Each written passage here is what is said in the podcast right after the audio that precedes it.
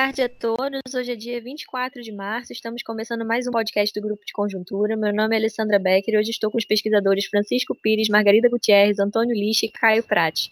Considerando a piora da situação trazida pelo novo coronavírus, a série de podcasts sobre o assunto terá continuidade hoje. Teremos um bate-papo que vai tangenciar os efeitos da crise nos indicadores financeiro e nas políticas econômicas tomadas tanto no Brasil quanto no mundo como resposta a toda essa situação. Bom, é, eu vou começar aqui só para botar a bola em campo. Nós, hoje nós vamos mais é, fazer uma conversa mesmo. Né? É, a semana passada assistiu a um agravamento bastante grande da, da crise e da percepção sobre a, sobre a profundidade dessa crise. Né? É, é, houve uma, para começar, uma piora é, nas projeções é, de crescimento, de crescimento, na verdade, da, de recessão, né, no mundo e aqui no Brasil. Né? É, atualmente há uma percepção de que é, a economia mundial é, vai ter uma recessão bastante profunda este ano, mais profunda do que em 2009. Né? Isso é, é, inevitável diante é, do fenômeno do shutdown, né? da resposta que está sendo dada à crise sanitária, que é uma resposta que implica é, o fechamento de inúmeras atividades, sobretudo no setor de serviços, mas que repercute também é, é, na indústria, é, só para dar um exemplo que a gente tem comentado aqui, né? na medida que você fecha o comércio, como está acontecendo aqui no, é, no, no, no, Brasil, né? sobretudo no Rio de Janeiro e São Paulo, a partir de hoje, que todo comércio não essencial é fechado, é, é, não só você é, não tem a produção neste setor, mas também é, muitos dos setores produtivos que produzem para ser comercializados e, é, e que não podem, cujo comércio não pode ser feito é, na forma de, é, de delivery ou de comércio eletrônico, esses setores também vão ter que parar. Um caso típico é de automóveis. Né? Fecha as concessionárias, você não tem como vender automóveis, e por aí vai. Né? Então, você tem efeitos diretos de, retra de, de retração da produção e uh, efeitos indiretos. E uma coisa muito importante é que é, é, é, é, esse tipo de retração da demanda ela não é tratável a partir de medidas convencionais de políticas de expansão da demanda. Porque se, o governo gastar mais, dar mais crédito, etc., vai resolver outros problemas, mas não vai botar, não vai reabrir o comércio, é, não vai é, reabrir inúmeras atividades que estão compulsoriamente é, fechadas. Então, diante desse quadro, nos Estados Unidos, por exemplo, já se está é, é, fazendo projeções de até de queda do PIB da ordem de 2,5% ou mais. Margarida. Não, eu estava só querendo chamar a atenção que, é, bem nessa linha do que o Francisco está colocando, chama atenção que é uma, uma recessão no mundo e, e, certamente também vai atingir o Brasil por razões extraeconômicas. É por isso que ela não é tratada por medidas convencionais, que é uma parada imposta à economia.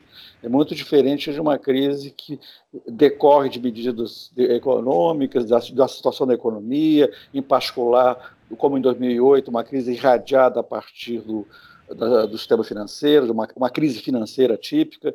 Agora é uma crise uh, de fora, uma, uma crise por razões extraeconômicas. Daí essa limita, essa dificuldade dos instrumentos convencionais de estímulo à demanda e tal, como o Francisco estava colocando, uh, funcionarem. Uh, a, a, razão das medidas é proteger setores da economia, na verdade, famílias e empresas. Não é para estimular a demanda, para a economia começar a crescer mais porque tem mais demanda, não é essa a razão, porque a parada se dá por uma razão extraeconômica. É, se a gente, só para a gente ter uma, algum parâmetro de comparação, né?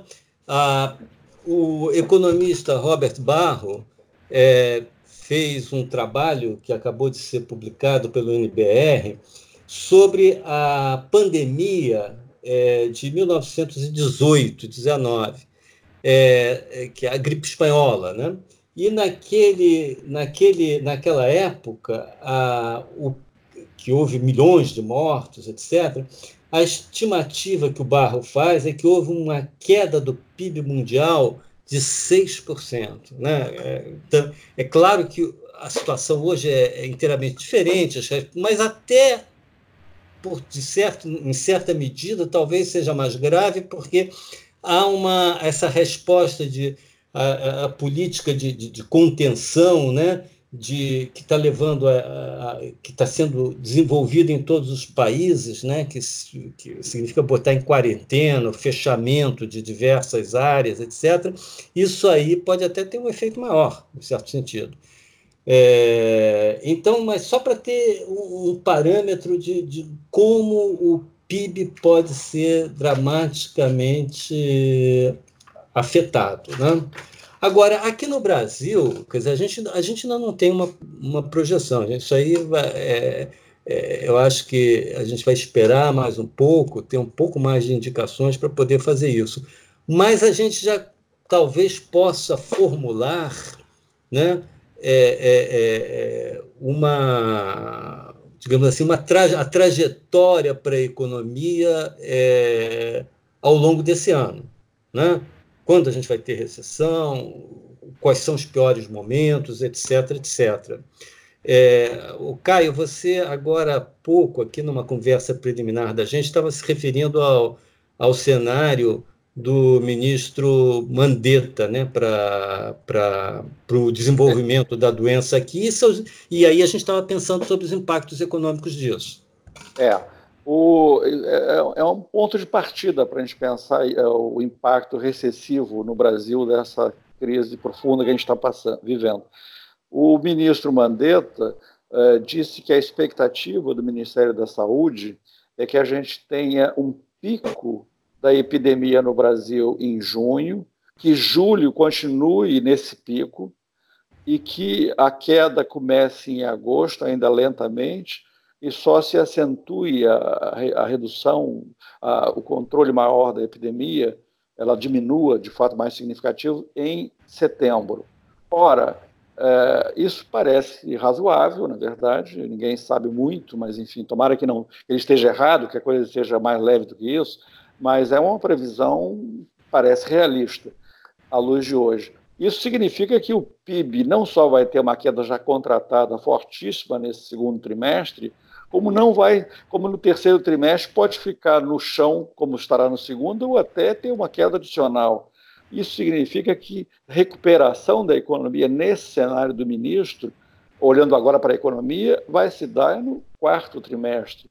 Ora, mas depois de uma queda brutal como teremos no segundo, sem recuperação ou até com uma queda adicional no terceiro, é, é, é, as contas que a gente pode fazer sugerem que a recuperação do quarto trimestre não será suficiente para tirar a economia de um PIB negativo esse ano, de um crescimento negativo. Então, é, não estamos arriscando números, mas o cenário de recessão hoje é muito, muitíssimo provável. Essa projeção que o governo divulgou agora, acabou de divulgar, de crescimento zero esse ano, é para lá de otimista, à luz desse cenário que a gente está vendo. Eu queria aproveitar aqui e introduzir um outro tema relacionado a esse, que são as consequências dessa piora no cenário, nas expectativas de piora do cenário, sobre o mercado financeiro. Né? Nós vimos é, é, é, é os indicadores do, do, do, mercado, tanto no mundo como aqui no Brasil, piorarem muito na semana passada. Né? E, é, as bolsas, é, e, e preço dos ativos em geral, todos é, manifestarem ou exibirem, né, mostrarem essa piora nas expectativas. Eu queria só fazer um comentário rapidíssimo aqui sobre um ponto é, que, que é o fato de que até aplicação, até os títulos considerados mais seguros no mundo, que são o título do Tesouro Americano e o título do, do, do, do Tesouro Alemão, até em relação a, esse, a esses títulos, houve uma. Principalmente, principalmente os títulos de 10 anos, né?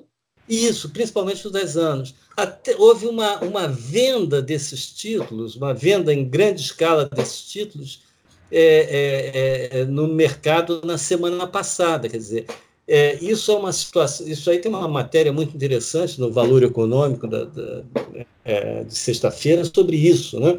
É, mostrando de sexta-feira ou de segunda, eu acho, acho mostrando exatamente isso que é a tal fuga para a segurança que vinha ocorrendo, agora é, nem isto está ocorrendo para os títulos do Tesouro Americano. A segurança hoje é liquidez, é, é, é depósito à vista e dinheiro. Foi isso que aconteceu na ou semana de, passada. Ou títulos de curtíssimo prazo, assim, de três meses, é o que as pessoas estão procurando. Ou dinheiro vivo ou de aplicações de curtíssimo prazo. É. Preferência pela liquidez total. Isso aí mostra uma um, um grau de, de, de, incerteza insegurança a, em relação ao futuro inéditos, né? É, então isso aí é, é, uma, é, eu acho que isso aí dá bem o tom, né? De como é que dá, Outra coisa, mudou a expectativa no mercado financeiro. Fala. E outro indicador nesse período, nessa última semana, é que o dólar se, dessa vez se valorizou no mundo é, não só em relação ao real, que é uma, uma o quadro tem sido muito negativo, um viés claro de desvalorização, com muita volatilidade também, mas, mas um viés de desvalorização da nossa moeda. Mas dessa última semana houve uma valorização do dólar no mundo. É, até então ele vinha, em relação às principais moedas, em particular o euro, ele vinha mais ou menos em linha com o euro, pequena valorização do dólar. Na última semana, a valorização do dólar em relação às principais moedas também se acentuou, que é um outro sinal típico de aversão a risco. É, e a consequência disso é que também as políticas econômicas estão se tornando cada vez mais ousadas, cada vez mais agressivas, tanto no mundo como aqui no Brasil. É, Lixa estava comentando alguma coisa antes da nossa reunião aqui sobre a, a política econômica nos Estados Unidos, né, Lixa, que se tornou extremamente agressiva a política do Fed, a política do governo americano, etc. Né? É, ontem, digamos, foi o momento em que o Fed decidiu fazer o que for preciso, não? Aquele momento em que eh, o Jeremy Powell não teve opção e começou a anunciar um programa de, de, de compra de ativos financeiros, agora já sem limite. Tá? Em princípio, isso tem funcionado relativamente bem. Hoje, o, ontem e hoje, o preço dos títulos públicos americanos voltou a subir, não um pouco em contramão do que o Francisco Eduardo destacou da, da semana passada, ou seja, aquela preferência absoluta pela liquidez, que é basicamente dólar, como o Caio destaca, não? Ou seja, a valorização do dólar em relação a todas as moedas, porque as pessoas estão buscando dólar como forma de manutenção da, da sua riqueza. Isso parcialmente está sendo é, revisto no mercado, melhorando um pouco a partir da, da, da decisão do Federal Reserve de fazer o que for preciso. É. E aqui no Brasil, as políticas também se, se ampliaram enormemente, a cada dia mais pacotes. Margarida.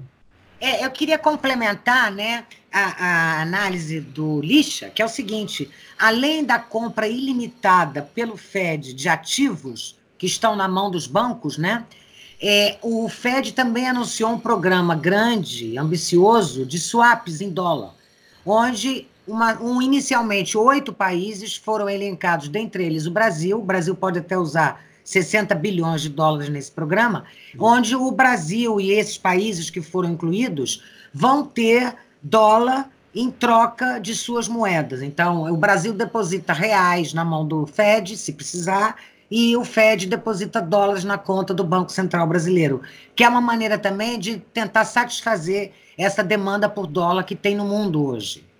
Isso, isso era uma, foi uma medida que foi adotada na crise, no auge da crise 2008-2009, que agora está sendo reeditada. É importante nessa, nessa circunstância que estava sendo comentado aqui de aumento é, da demanda por dólar, né? É, uma medida para reforçar transitoriamente as reservas do país, né? porque os dólares terão que ser devolvidos em algum momento à frente.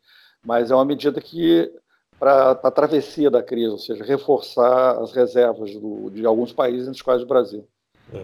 Agora, aqui no Brasil, essa maior é, ousadia, agressividade da política econômica, respondendo a, a, uma crise também que se aprofunda, ela, ela inclui, por exemplo, agora, uma, um aumento muito substancial né, do, dos gastos, o que, lado a lado com uma queda esperada da receita, está é, é, tá levando a uma expectativa de, uma, de um aumento substancial do, do, do déficit primário da economia. Né? É, eu acho que a essa altura existe um consenso é, de que, pelo menos no curto prazo, enquanto durar esta crise, quer dizer, é, de que esse aumento do déficit primário deve ser a, repetindo o que for necessário né, é, para é, enfrentar é, não só a, a, a, epidemia sanitária, mas também para enfrentar os problemas econômicos, né, a crise econômica associada a essa pandemia. Eu não sei se vocês têm alguma ideia, se vocês já gostariam de falar sobre isso. Lixa. É, Bom, é, não, só para destacar inicialmente que, digamos, é, temos dois grandes problemas. Por um lado, garantir a solvência das empresas financeiras. financeiras. É, para isso, é, gente, o Banco Central pode dar algumas linhas de crédito. De fato, o Banco Central do Brasil, ano, ontem, segunda-feira, decidiu estabelecer vários programas para sustentar a solvência das, das empresas. O outro tema é o problema da renda das famílias. Ou seja, aquelas famílias que ou fiquem desempregadas ou são pessoas com conta própria cuja renda cai dramaticamente, deve-se garantir a renda dessas famílias. O que basicamente significa um problema fiscal, tem que dar transferências de alguma forma para as famílias. Então temos esses dois problemas: solvência das empresas e renda para as famílias.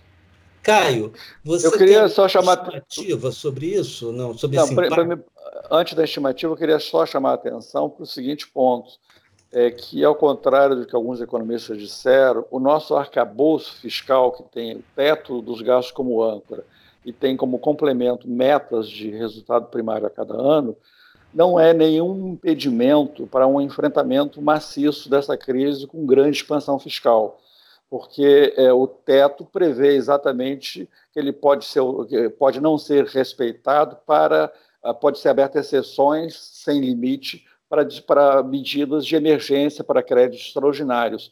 É, e a meta de resultado primário, que poderia ser outra, redução, outra restrição, ela estava em 124 bi, ela era a meta para esse ano, de déficit primário, foi abandonada ao governo decretar o estado de calamidade, em seguida aprovado pelo Congresso. Então, o governo não tem mais meta alguma para o resultado primário. Então, aquilo que poderia ser restrições fiscais uh, do arcabouço vigente até agora e que se espera que continue vigente pós-crise é, para, para, para atuação fiscal, nessa emergência, nessa crise dramática que a gente está vivendo, o mundo não existe. Então, na verdade, isso saiu de cena. Então, a, a, a, o, isso significa, aí voltando à pergunta do Francisco, que o déficit primário vai aumentar uh, de uma maneira que é difícil projetar hoje. O próprio governo já admite uh, que o déficit primário pode passar de 124 bi, que era a meta inicial, para algo como 100 bi a mais, 224, porque tem uma perda de receita estimada atualmente em 60 bi, um número que mais recente do secretário do Tesouro, do Mansueto, e mais teria mais 40 bi de gasto. Isso nos parece bastante conservador. Eu acho que vai muito, muito além disso. E não há problema. Na verdade, a grande questão é, é, que se coloca do lado fiscal é que essas medidas todas, do lado fiscal e parafiscal, já, parafiscal via bancos públicos, etc., e fiscal via piora do déficit primário, sejam medidas reversíveis, ou seja, com gastos focados temporários no tempo que for, na quantidade que for necessária, mas uh, transitórios e, portanto, reversíveis. Porque se não for assim, aí sim a gente estaria num quadro muito grave, a gente estaria deteriorando as finanças públicas de modo irreversível. Não é essa a ideia, o que a gente é, não parece que a gente vai por aí de jeito nenhum. E o que agora o que nós defendemos também é que o governo seja muito ousado nessa, nessas medidas emergenciais. É, então, é, as primeiras medidas já foram tomadas, a direção é certa, mas a intensidade das medidas, eu acho inevitável que ela uh, aumente bastante, é, tanto o lado fiscal quanto o lado de apoio financeiro às empresas. Tá, Margarida, o que que. Eu acho que, então, nessa linha do que o Caio está colocando, ontem o governo anunciou um programa que eu achei muito bom, que é um programa de ajuda financeira a estados e municípios. Um programa grande, inclusive muito envolvendo aí quase 87 bilhões de reais, e muito a, além daquilo que os governadores estavam solicitando. Então, isso, primeiro, tem um impacto importante na economia, no combate ao coronavírus, porque uma parte disso, 12 bilhões de reais, é direto para o sistema de saúde, e também tem uma outra coisa, né? Isso é um primeiro, vamos dizer assim, uma primeira demonstração de uma certa união nacional em torno da crise que a gente tem, que é muito importante. Né? Então, eu queria é, é, ressalvar esse, essa medida que eu achei ontem muito significativa. Tá certo. É, então, eu acho que nós já fizemos aqui um balanço né, da, do, do, do agravamento da crise nessa semana, é, das respostas que são, estão sendo dadas, e ah, na semana que vem continuaremos acompanhando é, o desenrolar dessa crise, as medidas, tudo mais, e discutindo elas aqui com vocês. Até lá!